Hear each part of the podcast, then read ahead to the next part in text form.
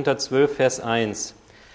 Ein weiterer Punkt, den ihr erwähnt habt, liebe Geschwister, sind die Fähigkeiten, die uns durch Gottes Geist gegeben werden.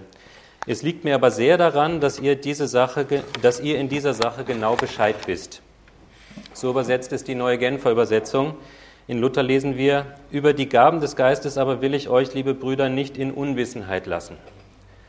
Und das ist eigentlich mein Anliegen heute, ein bisschen euch da mehr Wissen zu vermitteln, mit reinzunehmen, was die Bibel sagt. Ich weiß nicht, wo ihr steht. Ich weiß nicht, ob ihr da noch nie was drüber gehört habt. Worüber redet ihr jetzt heute eigentlich? ob ihr sagt, ja, da gibt es irgendwie sowas, aber ich kenne mich nicht aus, das war nie Thema. Ich weiß nicht, ob ihr schon das erlebt habt, wenn Leute in Sprachen reden. Ich weiß nicht, ob ihr vielleicht selber die Gabe der Sprachenrede habt.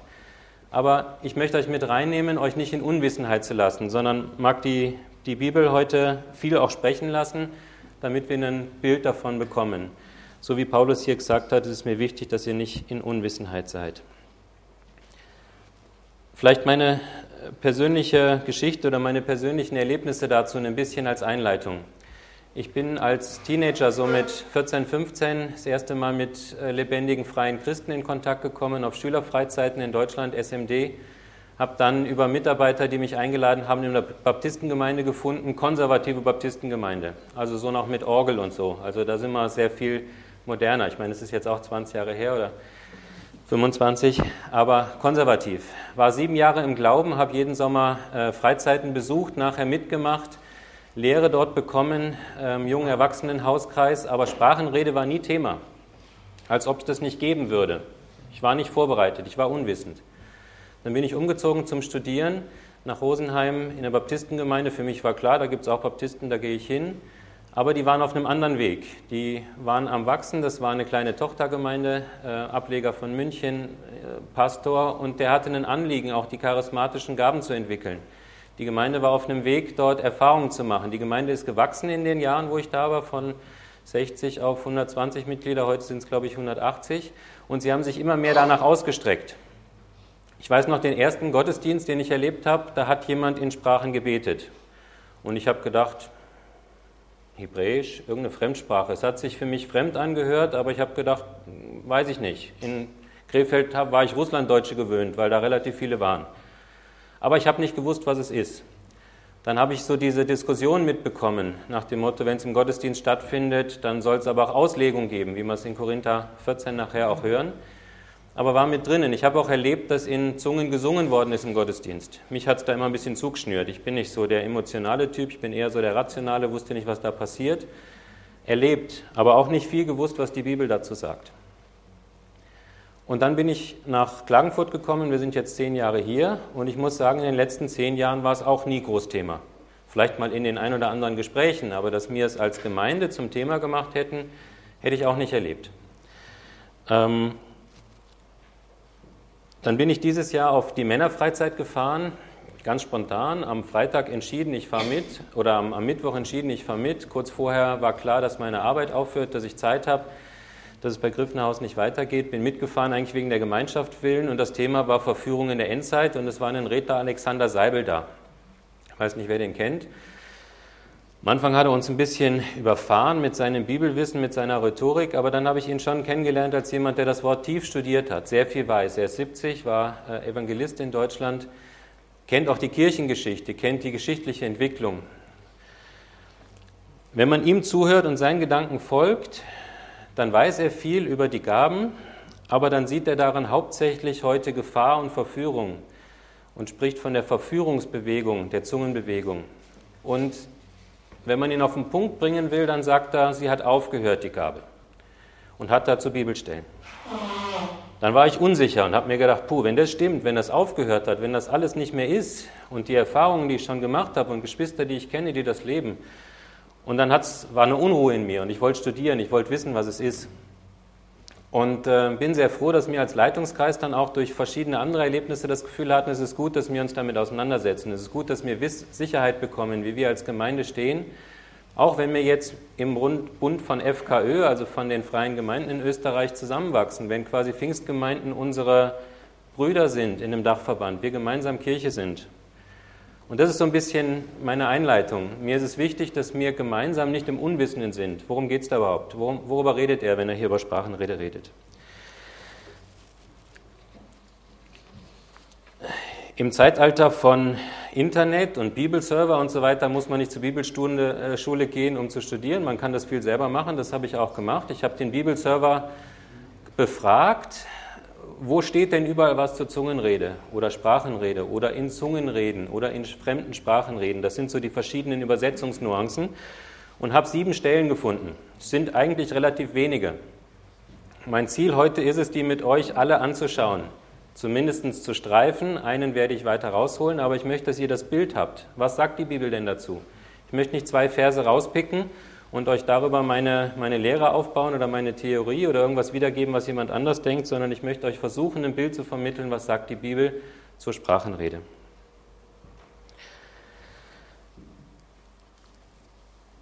Die erste Stelle ist in den Evangelium. Jesus selbst hat was dazu gesagt. Er hat es angekündigt, dass es kommen wird. Markus 16, Vers 17. Wer glaubt und sich taufen lässt, wird gerettet werden, wer aber nicht glaubt, wird verurteilt werden. Folgende Zeichen werden die begleiten, die glauben. In meinem Namen werden sie Dämonen austreiben, sie werden in neuen Sprachen sprechen. Wenn sie Schlangen anfassen oder tödliches Gift trinken, wird ihnen das nicht schaden. Kranken, die sie die Hände auflegen, werden gesund werden. Neue Genfer Übersetzung. Jesus kündigt es an, dass dort, wo Menschen zum Glauben kommen, das passieren wird. Das ist ein Stück weit Beglaubigung von dem, was da passiert, dass da was Übernatürliches passiert ist. Dann haben wir drei Berichte in der Apostelgeschichte, wo das quasi stattgefunden hat, wo wir einfach einen Bericht lesen können, wo Sprachenrede stattgefunden hat. Das erste ist Apostelgeschichte 2, Vers 4. Das ist das Pfingstgeschehen. Die äh, Juden haben sich getroffen. Pfingsten war ein Fest, was es schon gab. Ähm, das war ein, ein ich glaube, so eine Art Erntedankfest, aber da könnte der Karl Helmut mehr darüber sagen. Aber sie haben sich versammelt in Jerusalem und dann heißt es, dass ein großes Rauschen, ein Brausen stattgefunden hat, ein, ein Sturm aufgekommen ist oder sich so angehört hat wie ein Sturm. Dann lesen wir von Flammenzungen, die sich auf jeden Einzelnen gesetzt haben und dann heißt es ab Vers 4, alle wurden mit dem Heiligen Geist erfüllt und sie begannen in fremden Sprachen zu reden. Jeder sprach so, wie der Geist es ihm eingab. Dann lesen wir, dass die Juden zusammengekommen sind, weil sie das gehört haben, dieses Brausen. Und dann kommt das Interessante. Als nun jedes mächtige Brausen vom Himmel einsetzte, strömten sie in Scharen zusammen. Sie waren zutiefst verwirrt, denn jeder hörte die Apostel und die, die, ihn, die bei ihnen waren, in einer seiner eigenen Sprache reden. Der Heilige Geist kommt auf die Christen, die sich dort versammelt haben. Sie reden in Sprachen und die Juden hören sie in ihren eigenen Sprachen reden. Und dann kommt eine Auflistung, wo die überall herkamen, aus ganz verschiedenen Provinzen, auch aus Rom, also auch zum Judentum äh, übergetretene. Und sie hören sie in ihrer eigenen Sprache reden. Das wird dann in Vers 11 nochmal wiederholt. Und wir alle hören sie in unseren eigenen Sprachen von den wunderbaren Dingen reden, die Gott getan hat. Dann gibt es zwei weitere Stellen, die vielleicht nicht jedem so präsent sind, wenn wir über Sprachenrede reden. Pfingsten, denke ich, kennt noch fast jeder. Es gibt die Geschichte vom Cornelius, das ist dieser Hauptmann, der sich interessiert. Es gibt den Petrus, der auf dem Dach sitzt, betet und dann dieses Tuch sieht mit den unreinen Tieren, wo er den Wink bekommt, ja, er soll zu dem Heiden gehen, soll ihm das Evangelium bringen. Und wo er dann da ist, heißt es, während Petrus noch über diese Dinge sprach, dem Cornelius quasi lehrte, kam der Heilige Geist auf alle, herab, die seine Botschaft hörten.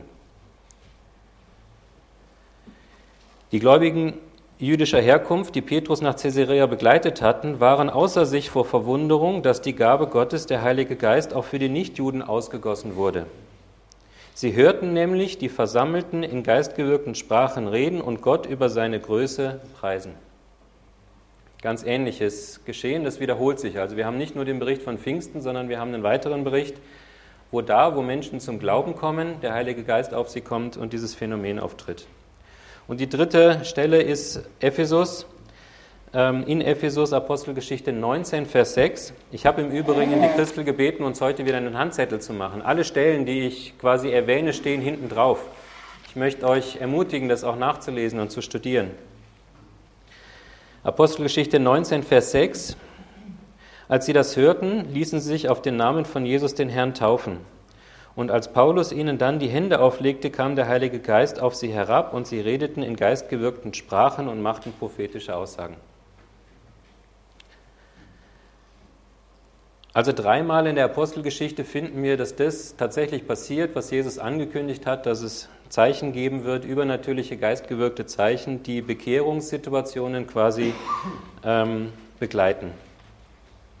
Was können wir beobachten aus den ersten Stellen?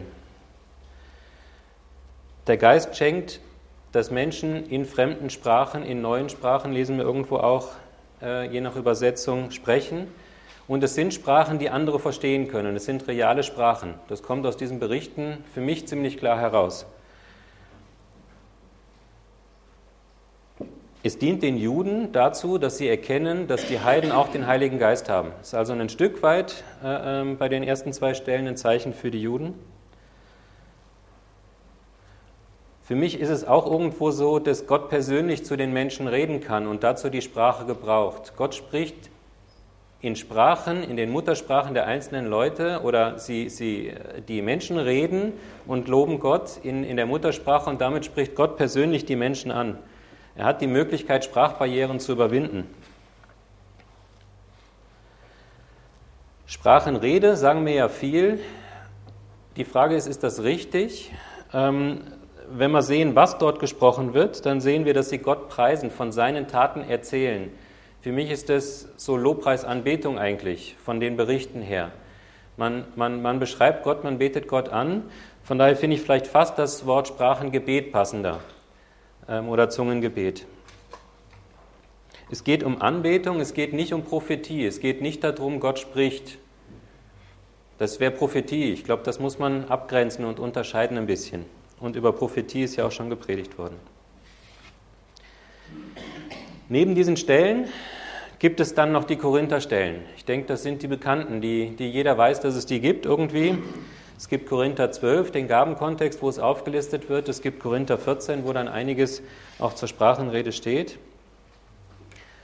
Das ist der einzige Brief, wo wir viel über Sprachenrede hören. Offensichtlich war Korinth ein spirituelles Pflaster. Man kann nachlesen, auch im Internet, es war eine Multikulti-Gesellschaft, eine Hafenstadt. Da waren viele Menschen zusammen, unterschiedliche Prägungen und Strömungen. Bevor sie Christen geworden sind, in der Gemeinde wahrscheinlich auch aus ganz unterschiedlichen religiösen, religiös, religiösen Richtungen und Weltanschauungen hergekommen. Und in die Situation rein ist es Paulus wichtig, quasi äh, ähm, auch was über die Gaben zu sagen. Ich frage mich ein bisschen, ob wir vielleicht in einer ähnlichen Gesellschaft heute leben, ob wir nicht auch so eine multikulturelle Gesellschaft sind, ob wir nicht auch multireligiös sind. Spiritualität ist ja in. Mit der Kirche braucht man nicht viel kommen, mit der katholischen, da hat jeder oder sehr schnell mal eine Ablehnung. Aber Spiritualität ist ja in. Irgendwo, wo bekomme ich Kraft her? Was sind Kraftquellen? Wo bekomme ich Energie her? Das ist ja irgendwo Trend. Vielleicht ist auch deshalb das, was in, in Korinther steht, auch für uns heute ähm, sehr relevant. In Korinther 12, und da hat der Hans-Peter vor ähm, drei Wochen, glaube ich, drüber gepredigt, diese Einstiegspredigt, da ist der Gabenkontext und auch der Zusammenhang dann, also die verschiedenen Gaben sind aufgelistet und dann aber auch der Zusammenhang mit der Liebe. Alles das, in 13 lesen wir, alles das ist nichts wert, wenn es nicht in Liebe passiert, die Liebe, die Frucht des Geistes. Und in 1. Korinther 12, Vers 10 finden wir dann konkret quasi, dass Sprachenrede eine Gabe ist. Einer wird dazu befähigt, Wunder zu tun, ein anderer prophetische Aussagen zu machen, wieder ein anderer zu beurteilen, so etwas vom Geist Gottes gewirkt ist oder nicht. Einer wird befähigt, in Sprachen zu reden, die von Gott eingegeben sind, und ein anderer, das Gesagte in verständlichen Worten wiederzugeben. Das war jetzt neue Genfer Übersetzung. In Luther heißt es, ein, einem anderen mancherlei Zungenrede. Und in der Elberfelder heißt es, einem anderen verschiedene Arten von Sprachen. Das sind so die unterschiedlichen Worte, die wir vielleicht auch im Ohr haben. Wir finden also im Gabenkontext des Sprachenrede, dass das Sprachengebet eine Gabe ist, die der Heilige Geist schenken will. Und wir haben ja den Gesamtkontext schon ein bisschen kennengelernt, dass die Gaben zur Erbauung der Gemeinde sind, zum Dienst in der Gemeinde. Mit den Gaben rüstet Gott die Gemeinden aus, damit sie ihren Auftrag erfüllen können. Bis dahin wäre das für mich relativ einfach. Es ist zwar ungewöhnlich, es ist zwar übernatürlich, aber kontrovers ist es bis dahin für mich nicht. Wir haben die Berichte oder das Ankündigen von Jesus, wir haben die Berichte, wir hören jetzt hier, dass es eine Gabe ist. Bis dahin ist es nicht so schwierig. Schwierig wird es, wenn man sich den Text Korinther 14 anschaut, weil der ist in sich zum Teil kontrovers und der bringt auch noch neue Themen dazu, die wir bisher noch gar nicht kennengelernt haben. Der Text ist lang, der hat 14, äh, 40 Verse. Vieles ist eine Wiederholungsschleife immer wieder. Aber ich glaube, ähm, man steht schnell in der Gefahr, sich die einzelnen Verse rauszupicken und zu sagen, so ist es, da steht ja das, und dann die Gesamtmusik des Textes nicht zu verstehen. Deshalb möchte ich mit euch den gesamten Text eigentlich anschauen. Ich habe erst mich gefragt, ob ich eine Hörbibel mitbringe und euch das vorspiele, damit mal eine andere Sprache kommt als meine eigene. Habe dann aber nur eine alte Luther-Übersetzung gefunden und habe gedacht, die von 1912, und habe gedacht, das tue ich uns jetzt nicht an. Das bringt mehr Verwirrung, das schafft keine, keine Wissenheit. Ich werde es euch also selber vorlesen, aber habe den Text jetzt auch dort zum Mitlesen, damit ihr die gleiche Übersetzung lesen könnt, die ich auch lese. Neue Genfer Übersetzung. Ich finde einfach, sie ist von der Sprache so, dass man gut zuhören kann, auch wenn sie vielleicht nicht so ganz im Ohr ist. Es gibt zwei, drei Stellen, wo ich ein bisschen auslasse, damit es nicht ganz so lang ist, aber ich möchte doch das Wesentliche des Textes einmal sprechen lassen. Hört mal drauf, was ist der Schwerpunkt von dem Text?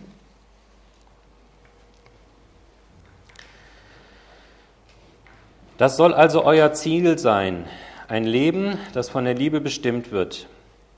Bemüht euch aber auch um die Fähigkeiten, die uns durch Gottes Geist gegeben werden. Und wenn ich das sage, denke ich vor allem an die Gabe des prophetischen Redens. Wenn jemand in einer von Gott eingegebenen Sprache redet, richtet sich seine, seine Worte nicht an Menschen, sondern an Gott. Keiner versteht ihn. Was er durch Gottes Geist gewirkt ausspricht, bleibt ein Geheimnis. Wenn jemand hingegen eine prophetische Botschaft verkündet, richten sich seine Worte an die Menschen. Was er sagt, bringt ihnen Hilfe, Ermutigung und Trost. Wer in einer von Gott eingegebenen Sprache redet, bringt damit sich selbst im Glauben weiter. Wer prophetisch redet, dient der ganzen Gemeinde. Ich wünschte, ihr alle könntet in Sprachen reden, die von Gott eingegeben sind. Aber noch lieber wäre es mir, ihr alle hättet die Gabe, prophetisch zu reden.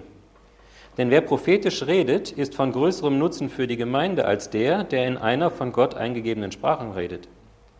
Es sei denn, dieser gibt das Gesagte anschließend mit verständlichen Worten wieder, dann ist auch sein Beitrag eine Hilfe für die Gemeinde.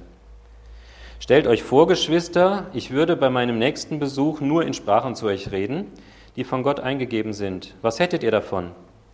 Nützen wird euch mein Kommen erst dann etwas, wenn ich in verständlichen Worten zu euch spreche, zum Beispiel in einer Offenbarung, eine Erkenntnis, eine prophetische Botschaft oder eine Lehre weitergebe. Jetzt lasse ich ein bisschen aus und mache in Vers 9 weiter. Genauso ist es nun auch, wenn ihr in einer von Gott eingegebenen Sprache redet. Statt verständliche Worte zu gebrauchen, statt verständliche Worte zu gebrauchen. Wie soll man das wissen, da wissen, was gesagt, was ihr sagt? Eure Worte verhallen im Wind. Es gibt in der Welt eine Vielzahl verschiedener Sprachen und jede ist dazu da, dass sich Menschen verständigen können. Wenn ich allerdings die Sprache, in der jemand mit mir redet, nicht verstehe, bleibe ich für ihn ein Fremder und er bleibt es auch für mich. Was folgt daraus im Hinblick auf euch? Ich weiß, wie eifrig ihr euch um die Gaben bemüht, die uns durch den Gottes Geist gegeben werden. Aber, muss, aber, dabei muss es euer Ziel sein, vor allem die Gaben zu bekommen, die eine Hilfe für die ganze Gemeinde sind. Wer daher in einer von Gott eingegebenen Sprache reden kann, soll Gott um die Fähigkeit bitten, das Gesagte auch mit verständlichen Worten wiederzugeben. Denn wenn ich zum Beispiel bete und dabei eine von Gott eingegebene Sprache benutze, betet zwar mein Geist, aber mein Verstand bleibt untätig. Was soll ich also tun? Ich will auf beide Weisen beten. Auf die, bei der nur mein Geist zu Gott spricht, aber auch auf die, bei der mein Verstand tätig ist. Ich will auf die Weise singen, bei der nur mein Geist Gott lobt, aber auch auf die, bei der mein Verstand tätig ist.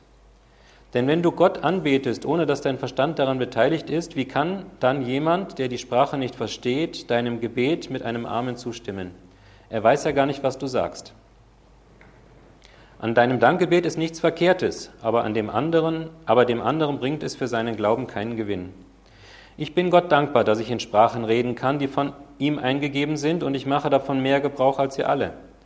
Aber wenn die Gemeinde versammelt ist, will ich lieber fünf verständliche Worte sagen, damit auch andere einen Gewinn davon haben und im Glauben unterrichtet werden, als zehntausend Worte in einer Sprache, die keiner versteht. Ich lasse nochmal ein bisschen aus und lese 23 weiter. Stellt euch nur einmal Folgendes vor. Ihr seid also als ganze Gemeinde am selben Ort versammelt und fangt an, in Sprachen zu reden, die von Gott eingegeben sind. Und nun kommen Leute dazu, die noch nicht viel oder gar nichts vom Glauben wissen. Werden sie nicht sagen, ihr seid verrückt? Und dann stellt euch vor, ihr alle verkündet prophetische Botschaften. Wenn jetzt jemand dazukommt, der vom Glauben nichts oder nicht viel weiß, macht alles, was ihr sagt, ihm bewusst, dass er ein Sünder ist. Durch alles, was er hört, sieht er sich zur Rechenschaft gezogen und seine geborgensten Gedanken kommen ans Licht. Er wird sich niederwerfen und um Gott anzubeten und wird ausrufen, Gott ist wirklich in eurer Mitte. Und dann kommt noch ein Abschnitt, der ist dann ganz konkret, da heißt es gerichtet zum Gebrauch der Geistesgaben im Gottesdienst. Jetzt geht es darum, wie man es handhaben soll. Was ergibt sich aus alledem für eure Zusammenkünfte, Geschwister? Es steht jedem frei, etwas beizutragen. Ein Lied oder eine Lehre oder eine Botschaft, die Gott ihm offenbart hat, oder ein Gebet einer von Gott, in einer von Gott eingegebenen Sprache oder dessen Wiedergabe in verständlichen Worten. Aber jedem soll es darum gehen, dass alle einen Gewinn für ihren Glauben haben. Was ist beim Reden in Sprachen zu beachten, wie Gott, die von Gott eingegeben sind? Im Verlauf einer Zusammenkunft sollen nicht mehr als zwei oder höchstens drei reden, und zwar nacheinander. Nicht gleichzeitig, außerdem soll jemand das Gesagte in verständlichen Worten wiedergeben. Wenn niemand da ist, der das kann, soll der Betreffende schweigen. Sie sollen dann nicht in der Gemeinde reden, sondern wenn sie allein sind und nur Gott es hört. Jetzt finden wir Anweisungen, wie soll man mit Prophetie umgehen. Da gibt es dann auch Regeln, dass es nicht durcheinander kunterbunt sein soll. Ich springe nochmal zum Schluss, 39, um das Ganze zusammenzufassen, liebe Geschwister.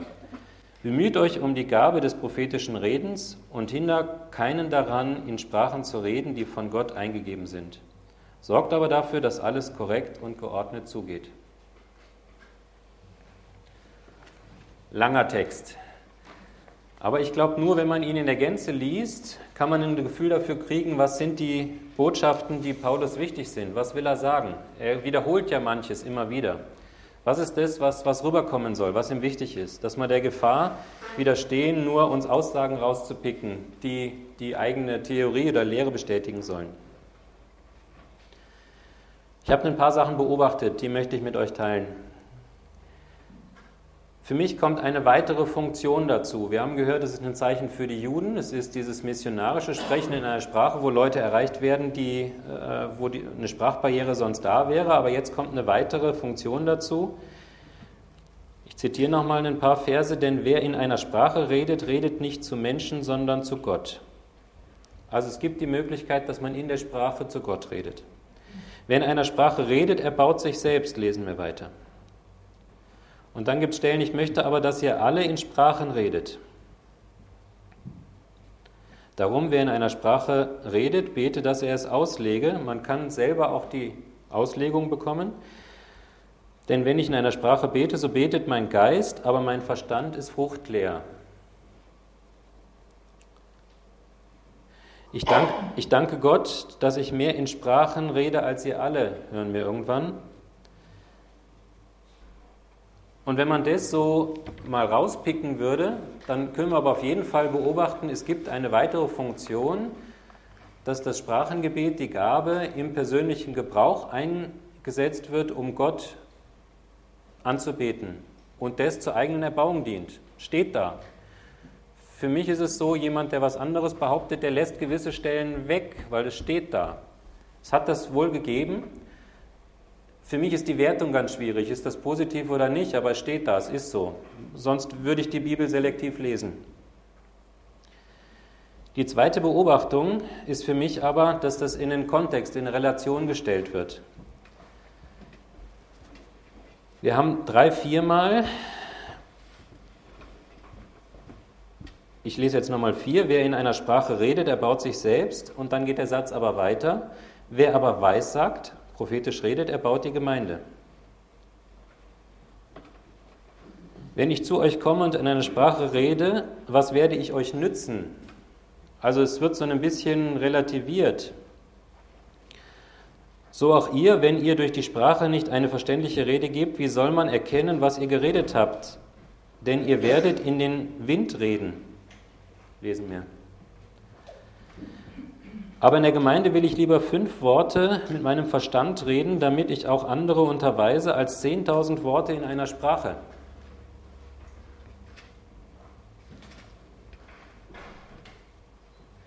Wenn nun die ganze Gemeinde zusammenkommt und alle in Sprachen reden und es kommen Unkundige oder Ungläubige herein, werden sie nicht sagen, dass sie von Sinnen sind. Und dann hören wir, dass das prophetische Reden sie überführt. Was für mich klar rüberkommt, ist, dass er die prophetische Rede auf jeden Fall über die Sprachenrede stellt. Dass er uns auffordert, danach zu streben. Und das verstehe ich in dem Gesamtkontext, dass die Gaben der Gemeinde dienen sollen. Und dass das Sprachengebet quasi zumindest im Gottesdienstkontext ganz klar, aber nicht so nützlich ist, nicht so hilfreich ist. Er fordert uns immer wieder auf, strebt nach dem Prophetischen,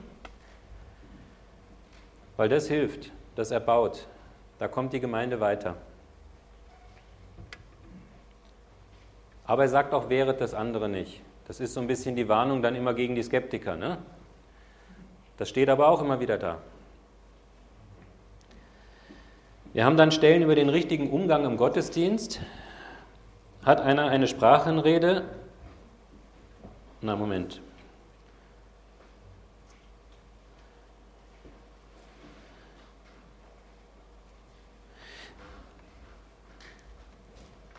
Siebenundzwanzig. Wenn nun jemand in einer Sprache redet, so sei es zu zweien oder höchstens zu dritt und nacheinander.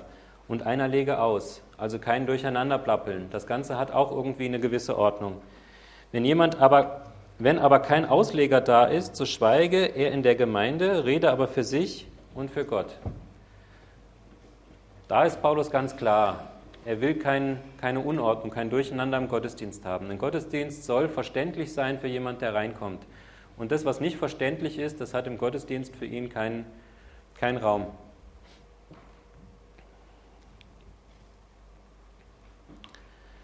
Ich habe mich so ein bisschen gefragt, was ist so der, der Tenor, was ist die Botschaft, die so drunter steht? Was ist so die Musik? Was ist das, was er wirklich sagen will? Ich zitiere nochmal zwei, drei Verse. 12. Da ihr nach geistlichen Gaben eifert, so strebt danach, was ihr überreich, dass ihr überreich seid zur Erbauung der Gemeinde. 15. Was ist nun? Was sollen wir nun tun? Ich will beten mit dem Geist, aber ich will auch beten mit dem Verstand. Ich will Lob singen mit dem Geist, aber ich will Lob singen auch mit dem Verstand. Beides hat seinen Platz, beides ist okay. Und in 39 wird es dann eh zusammengefasst, auch vom, von der Stelle her. Daher, Brüder, eifert danach zu Weissagen und hindert das Reden im Sprachen nicht. Eifert nach dem einen, also das ist ganz klar eine Betonung, aber das andere soll mir nicht hindern. Und ich glaube, das ist für mich so der Kontext von der gesamten Stelle. Das ist das, was für mich rüberkommt. Nützlicher, hilfreicher für die Gemeinde zur Erbauung ist prophetische Rede oder andere Gaben auch, aber er hat hier immer die zwei gegenübergestellt. Weil alle Gaben sollen zum Bau des Reiches, zum Aufbau der Gemeinde gründen. Aber das andere ist auch nicht nur falsch, auch wenn es intellektuell oder für manche dann schwierig ist oder ein Anstoß ist. Beides ist okay aber streben und eifern sollen wir nach der Prophetie.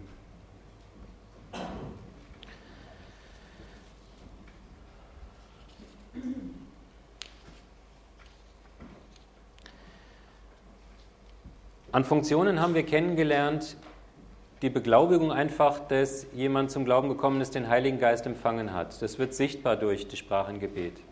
Für die Juden war es ein Zeichen, dass die Heiden auch den Heiligen Geist bekommen haben. Es kann ein missionarisches Instrument sein, wo Menschen erreicht werden, weil vielleicht ein Missionar in der Sprache beten kann von den Menschen. Der Heilige Geist schenkt ihm das. Und wir haben in der Korintherstelle gesehen, es ist eine Gabe und es kann auch eine Gabe sein, die ich zur zum persönlichen Gebet nutzen kann. Auch das sehen wir. Was ich ein bisschen spannend finde, ähm, ist, was zum Teil aus dem Bibelbefund, und wir haben fast alle Stellen durch, es kommt nachher nur noch eine kleine Ergänzung, dann aber für Lehren zur Sprachengebete auch gemacht wird. Und ich, man, man hört ja so Geistestaufe und man empfängt die Zungenrede. Das ist so das, was man viel redet. Nach dem Motto, als ob das die Gabe wäre für jeden. Ähm, ich wollte nicht irgendein Gerede zitieren und habe mal geschaut, was kann ich denn finden, wo wird eine Lehre verbreitet und habe äh, gestöbert ein bisschen in dem Kurs Fragen an das Leben, das ist der Alpha-Kurs. Ich finde ihn sehr gut. Alpha-Kurs ist so ein Grundkurs, so wie der Vertikalkurs auch, wo man Leute, die interessiert sind, in verschiedenen Einheiten mit dem Glauben äh, in Kontakt bringt. Ich habe das in Kirchberg mal erlebt, ich war dort neu, die Steffi war noch hier, ich hatte Zeit am Abend, dann war da eine Gemeinde, die hat das angeboten, habe ich gesagt, so jetzt schaue ich mir mal den Alpha-Kurs an, erlebt das mal. Und das war eine tolle Gemeinschaft. Da waren ein Team von 10, 15 Leuten, die waren alle durch den Alpha-Kurs zum Glauben gekommen und die hatten das Anliegen, das für andere zu machen. Und wir waren sieben Gäste und es gab ein gutes Essen und es gab Musik und es gab eine Predigt und es gab Austausch am Tisch und ins Gespräch gekommen. Das war super. Ich denke, es war ähnlich wie unser Vertikalkurs. Wenn man dann zu dem Thema Heiliger Geist kommt, steht vieles drin, was ich auch unterschreiben könnte. Wir sind inhaltlich nicht äh, von der, von der Lehrmessung eigentlich nicht weit auseinander. Aber wo es dann darum ging, wann ist Sprachengebet hilfreich, das Kapitel, da hatte ich dann doch Fragezeichen. Ich lese euch das mal vor. Sie nennen drei Punkte, wann man Sprachengebet einsetzen könnte, wann es hilfreich ist. Der erste Bereich heißt Lobpreis und Anbetung. Wenn ich Gott anbeten will und dann steht da weiter, wenn meine eigene Sprache mir Grenzen setzt, damit ich Gott besser, tiefer anbeten könnte, als es in meinen eigenen Sprachen, in meiner eigenen Sprache geht.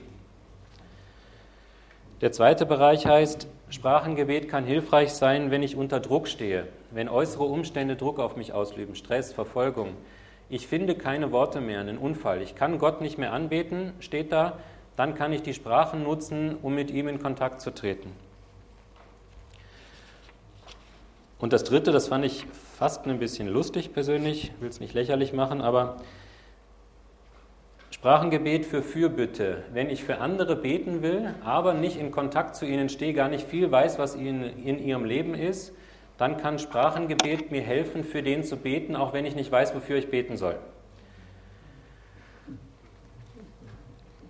Ich will nicht sagen, dass das grundsätzlich alles falsch ist. Ich will es auch nicht lächerlich machen. Aber wenn ich in den Befund der Bibel reinschaue, und das, was wir jetzt gerade gemeinsam gelesen haben, dann frage ich mich, an, welcher, an welchen Stellen, an welcher Lehre von Jesus, an welcher Lehre der Apostel kann man das festmachen? Ich finde das Gleiche nicht. Ähm, ich finde, da ist rein interpretiert. Da sind Erfahrungen gemacht und die sind zur Lehre gemacht. Es ist zumindest für mich kein, keine, keine direkt von der Bibel ableitbare Lehre.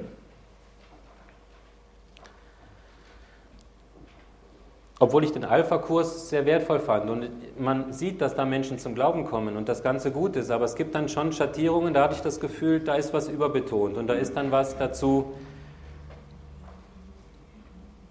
aus Erfahrungen heraus vielleicht dazu ähm, gefügt worden. Weil dass Paulus die Sprachenrede nicht betonen will, sondern offensichtlich dort Missbrauch stattgefunden hat in Korinth und er sie eindämmen will und die Prophetie drüber stellen will, das kommt für mich klar aus Korinth heraus. Und eine Lehre, die dann die Sprachenrede fast höher stellt, das ist das Allheilmittel, mit dem ich quasi immer und überall besser beten kann, da habe ich dann Fragen.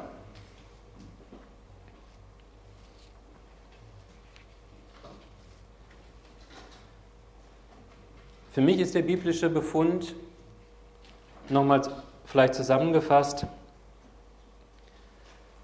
wir lesen ganz eindeutig, Sprachenrede ist das Reden in einer Sprache, die andere sprechen, die es also gibt, die ich selber nicht gelernt habe. Das kommt aus dem Befund heraus. Das ist eine Funktion, die wir ganz sicher haben. Wir haben in 1. Korinther 13, Vers 1 dann so eine Engelszungen-Erwähnung, auch noch kurz, in Sprachen oder in Engelszungen da muss ich sagen, keine Ahnung, das kann ich euch nicht auslegen. Weiß ich nicht, habe ich keine Antwort drauf. Erkenntnis ist Stückwerk. Vielleicht werde ich das Gott mal fragen, was er damit gemeint hat, wenn ich im Himmel bin, wenn es mir dann noch wichtig ist. Ich weiß es nicht. Wenn Engel in der Bibel gesprochen haben, sehen wir auf jeden Fall, dass sie so reden konnten. Sie haben ja zu Maria und zu anderen gesprochen, dass man sie verstanden hat. Was ist mit diesen Engelszungen gemeint? Man kann sich auch die Frage stellen, macht es Sinn im persönlichen Gebet? Und wir haben festgestellt, dass es das gibt und dass das biblisch ist. Macht es dort Sinn, in einer realen Sprache zu reden, wenn das nur Gott hört und kein anderer? Vielleicht gibt es was anderes, ich weiß es nicht. Aber klar ist für mich der Bericht, dass es auch, und so war es in der Apostelgeschichte und so hat es Jesus angehört, das Sprechen wirklich in einer Sprache ist, die andere als ihre Muttersprache haben, die man selber aber nicht gelernt hat.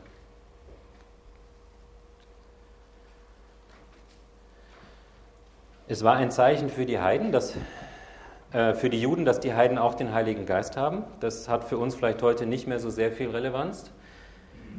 Missionarisch ist es aber, glaube ich, auch nicht zu vernachlässigen. Es gibt die Möglichkeit durch die Sprachenrede, dass Menschen Gottes Wort hören, Gottes Taten hören, die wir sonst sprachlich nicht erreichen könnten. Was wäre, wenn mehr Fremdlinge, wenn mehr Flüchtlinge zu uns kommen? Die meisten, die hier Englisch sprechen, können so viel Deutsch, dass sie mir folgen können. Aber was ist, wenn mehr Fremde zu uns kommen? Vielleicht brauchen wir dann die Gabe wieder mehr auch in der Gemeinde, damit sie auferbaut werden, damit sie was von Gott hören. Es gibt aber auch, und das ist vielleicht das, was mich persönlich am meisten herausfordert, das richtig zu verstehen, das richtig einzuordnen, die Stellen, wo es heißt, dass wenn man es nicht im Gottesdienst tut, weil es dort keinen Nützen hat, wenn es nicht ausgelegt wird, dass man es zur eigenen Erbauung tut, dass man im Glauben wächst. Das ist für mich ein biblischer Befund, das kann man nicht weglesen, wenn man alles liest. Und dann gibt es noch einen Bereich, der ist ganz schwierig. Ich habe das vorhin auch ausgelassen im Text. Ähm, es gibt in Vers 22 ein Zitat, das bezieht sich, oder 21, 22, das ist ein Rückgriff auf Jesaja, aufs Alte Testament. Es steht im Gesetz geschrieben, lesen wir in 21. Ich will durch Leute mit fremden Sprachen und durch Lippen Fremder zu diesem Volk reden. Also auch dort wird das gleiche Wort benutzt für Sprachenrede.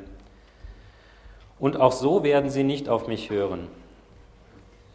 Und wenn man in Jesaja dann ein bisschen stöbert, ich habe euch die Stelle auch draufgeschrieben, das ist wirklich eine wilde Stelle, da lesen wir von Propheten und Priestern, die trunken im Wein sind, die auf die Tische speien und in ihrem Kot und so weiter. Das ist wirklich wild. Also es gibt Zustände und ich glaube, das ist eine prophetische Sicht in die Endzeit. Es gibt irgendwann mal Zustände, wo es in religiösen Kreisen wild zugeht. Und dann spricht Gott in fremden Sprachen zu diesem Volk, aber auch dann werden sie nicht hören und dann kommt es zum Gericht. Also es ist eine Gerichtsankündigung in die Endzeit auch in dem Kontext finden wir dieses Wort zur Sprachenrede.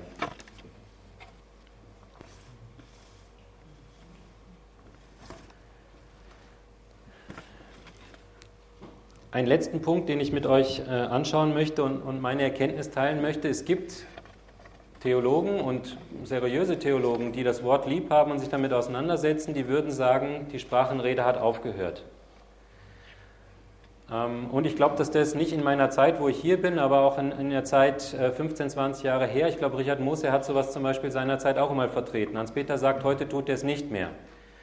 Und diese Theologen, die das so vertreten, die beziehen sich auf einen Vers, den möchte ich auch lesen mit euch, 1. Korinther 13, Vers 31. Nein. 13,8, danke. Die Liebe vergeht niemals. Prophetische Eingebungen werden aufhören. Das Reden in Sprachen, die von Gott eingegeben sind, wird verstummen. Die Gabe der Erkenntnis wird es einmal nicht mehr geben.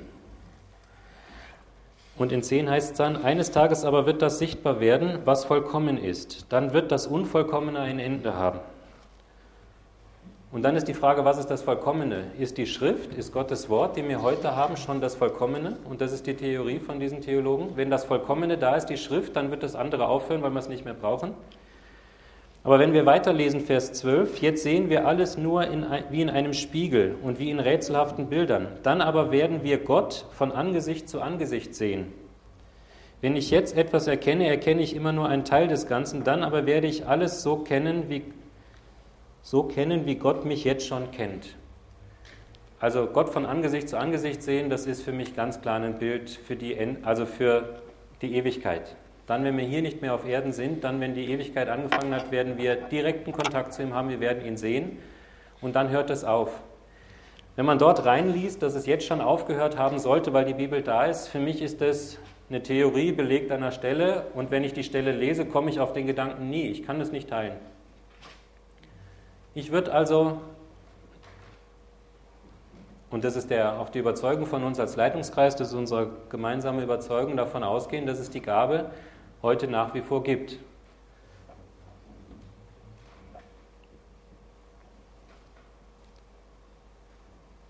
Für mich kommt raus, wir sollen es nicht überbetonen. Wir sollen nicht danach eifern. Es soll nicht unser Ziel sein. Aber wir sollen es auch nicht wehren. Ich möchte Gott nicht vorschreiben, wann er durch seinen Heiligen Geist wirkt und wann nicht. Das möchte ich ihm überlassen. Es ist eine Geistesgabe. Gott tut etwas. Ich möchte fragen und bitten, rüste mich, rüste die Gemeinde aus mit dem, was wir brauchen. Was hast du mit uns als Gemeinde vor? Wo sollen wir Menschen erreichen? Und rüste uns mit den Gaben aus. Vielleicht hat es irgendwann Ziel, Sinn, Funktion. Vielleicht gibt es eh schon Geschwister unter uns, die das auch haben und zur eigenen Erbauung nutzen im persönlichen Gebet. Es ist auch im Befund drinnen. Was ich spannend und ermutigend an der Sprachenrede finde, ist, dass Gott Sprachbarrieren überwinden kann und dass es sein Anliegen ist, Menschen persönlich anzusprechen in ihrer Muttersprache und dazu auch die Gabe benutzen kann. Und das finde ich das Schöne über dem Ganzen, dass er ein Anliegen hat, Menschen zu erreichen. Und ich möchte beten, dass wir uns in dieses Anliegen einklinken, dass wir auch ein Herz haben, wo wir Menschen erreichen wollen. Und ja, die Gaben, die er uns schenkt, es ist ja nichts, was ich selber erreichen kann, erzielen kann, sondern die er uns schenkt, dann einsetzen, um uns in dem Anliegen anzuschließen. Amen.